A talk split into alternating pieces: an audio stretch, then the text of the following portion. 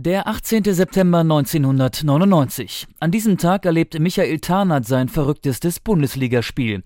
Als Linksverteidiger gehört er zur Startruppe der Bayern mit Spielern wie Kahn, Elber, Effenberg. Die Münchner sind zu Gast bei Eintracht Frankfurt. Tarnath steht nicht in der ersten Elf, sitzt nur auf der Bank. Zu Beginn der zweiten Halbzeit prallt Oliver Kahn mit seinem Kollegen Kufor zusammen. Gehirnerschütterung, Auswechslung. Der zweite Torhüter Bernd Dreher kommt doch der verletzt sich nur kurz darauf am Knie. Kreuzbandriss. Auch er muss ausgewechselt werden.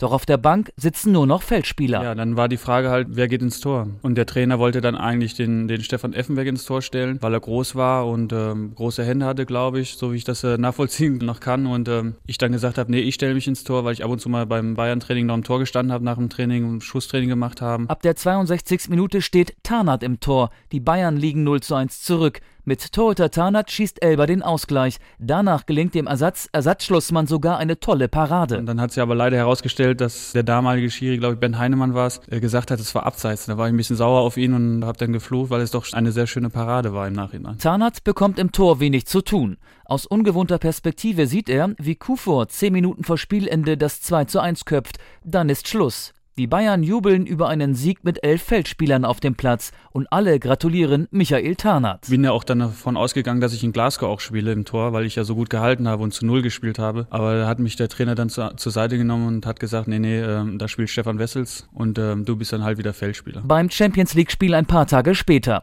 Tarnath bleiben die Erinnerungen und ein Souvenir. Ich habe dann von unserem äh, Ausrüster ein Torwarttrikot bekommen und Torwarthandschuhe extra für mich und das war eine schöne Sache. Für Jan Rosenthal gibt es bei seinem Ausflug ins Tor kein Happy End. Es ist der 7. Dezember 2008. Hannover spielt in Wolfsburg und liegt in der 80. Minute 1 zu 2 hinten. Dann fault 96 Toter Fromlowitz den Wolfsburger Dzeko im Strafraum, rote Karte und Elfmeter. Das Problem? 96-Trainer Hacking hat schon dreimal gewechselt. Mittelfeldspieler Rosenthal muss ins Tor und gleich den Strafstoß von Dzeko abwehren. Die Fans feuern ihn an, machen Rosenthal Mut.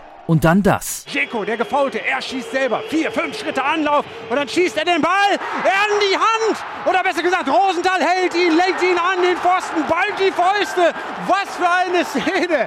Jan Rosenthal hält diesen Elfmeter von Edin Jeko, lenkt ihn an den Pfosten. Ich habe einen Tipp vom, vom Gigi Steiner bekommen, dass er wahrscheinlich rechts schießen wird und bin dann in die Ecke gegangen. Naja, jetzt weiß man mal, wie das ist für einen Torwart, wenn er spekuliert auf die Ecke, dass er ihn man meistens hat. Und auch Michael Tarnath hat bei seinem Ausflug zwischen die Pfosten viel über den Job als Torhüter gelernt. Ja, schon, weil äh, ich ja nicht nachvollziehen kann, dass die Torhüter nach dem Spiel mal so kaputt sind.